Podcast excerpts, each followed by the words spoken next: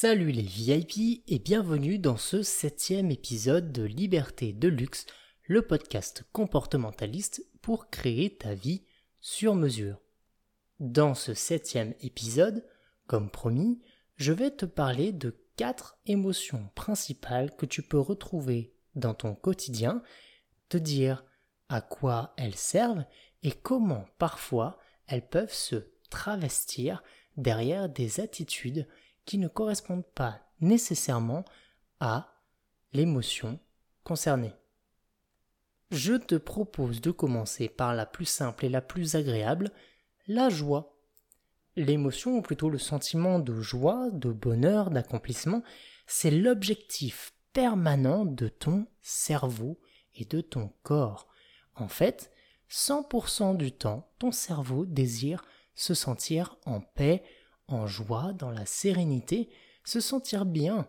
Et c'est la raison pour laquelle parfois il va t'amener à ressentir d'autres émotions. D'ailleurs, tant que ces autres émotions ne sont pas pleinement écoutées, gérées et même parfois transformées, eh bien ton cerveau va continuer à envoyer des signaux qui vont te faire te sentir mal, entre guillemets, car en fait il s'agit tout simplement de prendre conscience de ces autres états, les accepter et agir en conséquence pour pouvoir les transformer en situations positives, agréables, en situations de joie.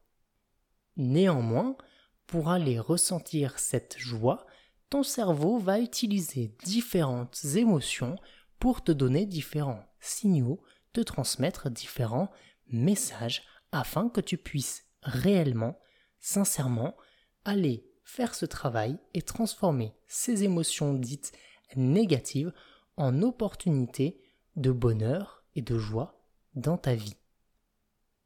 Par exemple, lorsque tu vas ressentir de la peur, eh bien, ton cerveau t'envoie tout simplement le message qu'il y a soit un danger quelque part, soit une donner une information inconnue.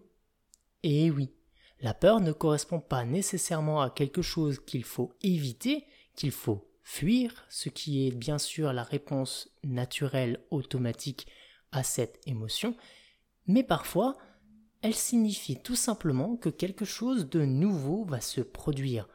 Et donc, soit elle peut arriver dans une situation où il est important de te protéger, soit dans une situation où il est important d'anticiper un maximum de choses. Si avoir peur est tout à fait, tout à fait d'ailleurs, est totalement naturel, se rassurer l'est tout autant. Et oui, lorsque l'on vient te dire mais tu n'as pas besoin d'avoir peur, ah ça ne fait pas peur, ça n'est pas effrayant, mais non, arrête d'avoir peur, cela va influencer ta réponse à ce stimuli, stimulus plutôt naturel, de la peur et peut parfois empêcher que ta réaction soit adaptée, c'est-à-dire soit une réaction de protection ou une réaction d'anticipation face à une situation.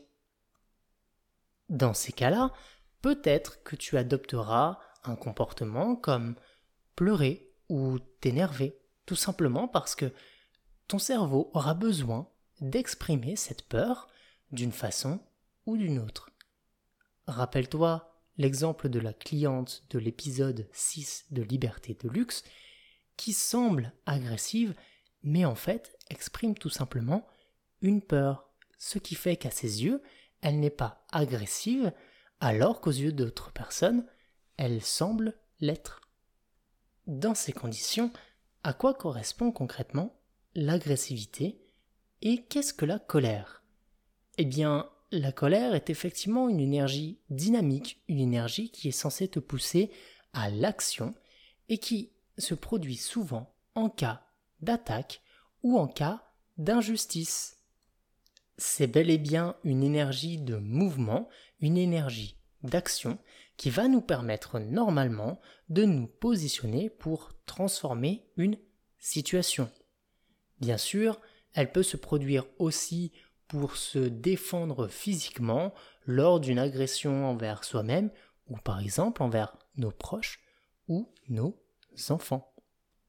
Si la colère de son côté correspond à l'action, comme après toute tempête, il y a un calme qui s'installe. Ce calme est représenté dans nos émotions par la tristesse. C'est une période de transition, en fait, une période de deuil, dans laquelle il est temps pour nous d'accepter entièrement, pleinement, la fin d'un cycle, d'une situation, d'un événement, d'une relation, la fin, voire la perte de quelque chose qui nous est ou nous était cher. Et ce cycle de tristesse se traduit tout simplement par les larmes. D'ailleurs, les larmes de tristesse contiennent plus de 80% de toxines, ce qui signifie que lorsque vous pleurez de tristesse, c'est plutôt positif, c'est que vous faites la place à l'intérieur de vous pour plus de joie, de bonheur et de bien-être.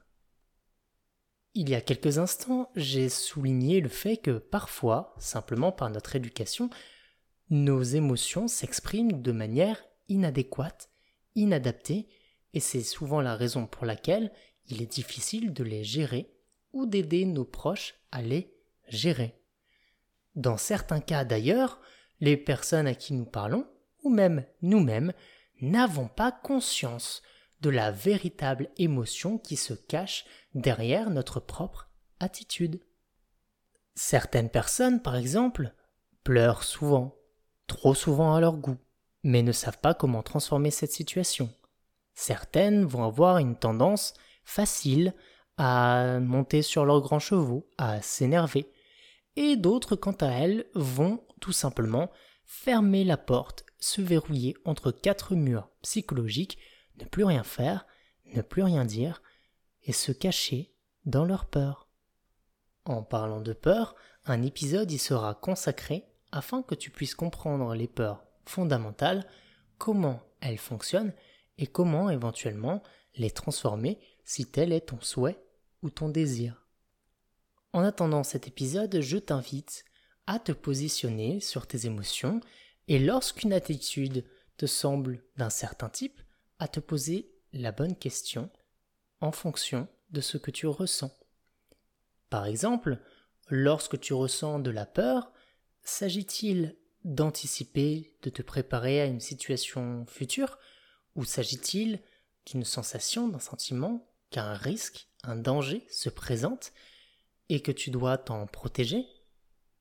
Lorsque tu te sens en colère, est-ce que tu te sens attaqué?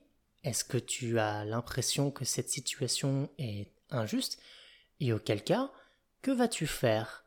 Quelle décision vas-tu prendre pour pouvoir transformer cette situation? Enfin, lorsque tu te mets à pleurer pour quelque raison que ce soit, demande-toi sincèrement ce que tu perds, ce qui te fait te sentir en deuil, ou éventuellement ce qui te fait vraiment peur, et lorsque ton cerveau l'anticipe, crée chez toi une tristesse.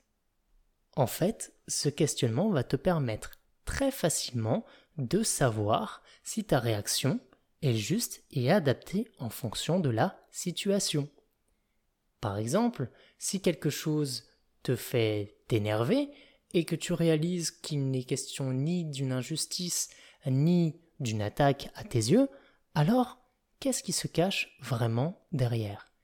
Cela va te permettre aussi d'apprendre à mieux repérer, accepter et exprimer tes émotions aux personnes qui t'entourent. Le prochain épisode de Liberté de luxe sera donc consacré aux différents types de peurs et à une façon simple, mais tu le verras très efficace, de transformer ces peurs en opportunités de grandir, de te transformer et d'aller vers plus de joie et de bonheur dans ta vie. En attendant le prochain épisode hebdomadaire de Liberté de Luxe, je t'invite avec tout mon amour et toute ma bienveillance à partager cet épisode avec les personnes autour de toi afin de permettre plus de conscience et plus de bien-être dans le monde aujourd'hui. À la semaine prochaine et surtout, comme d'habitude, prends bien soin de toi.